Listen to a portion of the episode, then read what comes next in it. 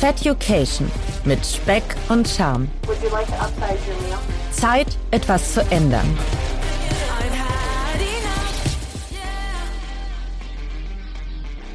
Guten Morgen, Frau Dr. Rubin. Bei mir sind viele Fragen zum Thema Ozempic eingetroffen von den Hörern. Und ich wollte da einmal so ein paar Basic-Punkte mit Ihnen abarbeiten, um den Hörern da draußen noch ein besseres Gefühl dafür zu geben, was das dieses Diabetes-Medikament, was mir als unter einem Diabetes-Medikament bekannt ist, eigentlich so für Auswirkungen hat. Und deswegen würde ich gerne einmal mit der Frage einstarten, wie das denn zu dieser Entdeckung überhaupt des Medikaments kam. Also Semaglutid ist dadurch wirksam, dass es ein Hormon stimuliert, die Freisetzung eines Hormons, ähm, das die Insulinfreisetzung stimuliert und damit den Blutzuckerspiegel senkt. Das ist das Hormon GLP-1. Also das Medikament ist ein sogenanntes GLP-1-Analogon und das bedeutet, es wirkt genauso wie GLP-1. Das wird produziert in Zellen im Dünndarm und zwar nach Nahrungsaufnahme. Also es wird nur freigesetzt, wenn auch eben Nahrungsbrei in den Dünndarm kommt. Dann wird dieses GLP-1 freigesetzt und das erhöht den Insulinspiegel und senkt damit den Blutzuckerspiegel. Und so hat man eben lange versucht, ähm, diese Wirkung des Hormons mit Medikamenten zu imitieren oder an Rezeptoren eben anzudocken, um das äh, Hormon vermehrt auszuschütten. Und das ist eben vor einigen Jahren gelungen. Inzwischen ist es wahrscheinlich schon etwa knapp zehn Jahre her, dass das erste Medikament, was dieses GLP-1 beeinflusst, entwickelt wurde. Das musste man damals noch täglich spritzen. Und die primäre Indikation für die Entwicklung des Medikamentes war natürlich die Behandlung des Diabetes mellitus, weil man durch das Medikament den Insulinspiegel und senkt damit den Blutzuckerspiegel. Ist das dann vermessen zu sagen, dass das schnellere Sättigungsgefühl, was damit eintritt, eigentlich im Kopf stattfindet, als dass es in der Bauchspeicheldrüse ankommt? Oder ist das eine falsche Annahme? Dass das Medikament auch im Gehirn wirkt, das hat man, glaube ich, erst später festgestellt. Ähm, was man aber schon lange wusste, war, dass das Medikament auch den, die Beweglichkeit des Gastrointestinaltraktes beeinflusst und damit auch die Sättigung.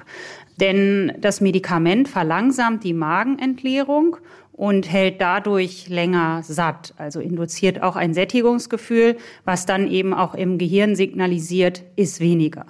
Aber war das denn beabsichtigt, dass es ein, ich sag mal jetzt ganz böse, eine Fettwegspritze ist, damit man halt eher erfolgreicher abnimmt? Oder war es eigentlich von vornherein daraus aufgelegt, den Diabetes zu bekämpfen? Ich meine, das geht so wahrscheinlich ein bisschen Hand in Hand, weil das eine bedingt ja dem anderen. Aber es nutzen ja aktuell so viele Menschen da draußen, die halt jetzt nicht unbedingt Diabetes haben. Ja, der gewichtsreduzierende Effekt, der ist dann erst in den klinischen Studien herausgekommen. Das war primär gar nicht so erwartbar, weil man, wie gesagt, vor allem auf die Wirkung auf den Insulinspiegel fixiert war. Das heißt, Insulin erhöhen, um Blutzucker zu senken, das war eigentlich die Hauptindikation oder die Haupt der Hauptgrund, warum das Medikament entwickelt wurde. Und dieser Sättigungsfaktor, das war dann eher ein Nebeneffekt. Und dann hat man eben in den Studien gesehen, dass die Personen, die das Medikament bekommen haben, eben nicht nur ihren Diabetes verbessert haben und die Blutzuckerwerte, sondern auch, dass das Gewicht reduziert wurde und dadurch auch andere Parameter, wie beispielsweise der Blutdruck. Das war also eher ein Nebeneffekt, der festgestellt wurde. Ist es denn zu empfehlen, dass beispielsweise Menschen mit drei oder vielleicht sogar fünf Kilo Übergewicht das Medikament nehmen sollten oder sollte es erst einmal ausschließlich den Diabetikern vorbehalten sein? Na, das Medikament ist nur zugelassen für Diabetiker. Von daher stellt sich die Frage gar nicht. Das darf ärztlich nur verordnet werden bei Diabetes und das unabhängig vom Gewicht primär mal. Aber wir bevorzugen es natürlich bei übergewichtigen und adipösen Diabetikern. Das Medikament ist nicht zugelassen bei Adipositas ohne Diabetes, sondern es ist zugelassen bei Diabetes und dann auch noch mit der Einschränkung bei einem Diabetes, der mit dem Standardmedikament Metformin nicht ausreichend eingestellt ist oder wo Metformin kontraindiziert ist oder aufgrund von Nebenwirkungen abgesetzt werden musste. Ich denke mal nicht, dass Sie eine Erklärung dafür haben, warum es dann trotzdem so viele Menschen, die es eigentlich nicht brauchen, in die Finger kriegen.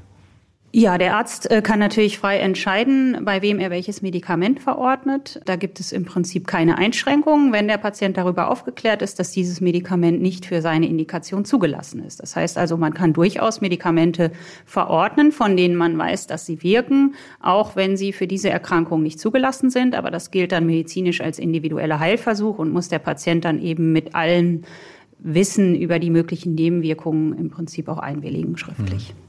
Nebenwirkungen ist das richtige Stichwort. Was für Nebenwirkungen hat dieses Medikament?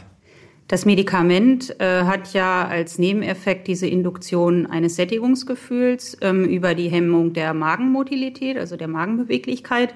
Und wenn dieser Effekt sehr stark ist, was bei manchen Menschen der Fall ist, dann kann es zu Übelkeit und Erbrechen kommen. Sind das die einzigen Nebenwirkungen? Also vor allen Dingen auch darauf bezogen, dass beispielsweise tatsächlich gesunde Menschen das Medikament nehmen, also die jetzt sagen wirklich so, naja, den, die letzten zwei, drei Kilo vom, vom Sommerurlaub nochmal schnell loswerden, wegspritzen. Hat das da also in, in Bezug auf gesunde Menschen irgendwelche Auswirkungen, die, die erwähnenswert sind? Ja, das Medikament erhöht das Risiko, eine Bauchspeicheldrüsenentzündung zu bekommen. Das ist also nichts Triviales. Das ist eine schwerwiegende Erkrankung, die auch zum Tod führen kann. Von daher ist das Medikament also nicht ganz harmlos. Mhm. Ähm, und jetzt gab es kürzlich auch noch von der Europäischen Arzneimittelbehörde eine Warnung, dass es möglicherweise die Rate an Schilddrüsenkrebs erhöhen kann. Wie lange sollte man und darf man das Medikament nehmen? Egal, ob man jetzt gesundheitlich nicht belastet ist und wenn man gesundheitlich belastet ist. Ich habe gehört, da soll es zu einer gewissen Abhängigkeit kommen. Nein, eine Abhängigkeit entsteht sicher nicht. Ähm, das Medikament kann ohne zeitliche Begrenzung eingenommen werden. Gibt es etwas, was man den Leuten mitgeben kann, äh, mitgeben kann, wenn sie trotz in Anführungsstrichen minimalem Übergewicht und keinem Diabetes das Medikament auf Brechen und Biegen haben möchten und es nehmen möchten? Also Personen ohne Diabetes müssen sich eben der potenziellen Nebenwirkungen bewusst sein. Das ist kein harmloses Medikament. Es ist eben ein Arzneimittel, das auch potenzielle Nebenwirkungen hat. Und von daher würde ich davon abraten, leichtfertig sich das Medikament verordnen zu lassen.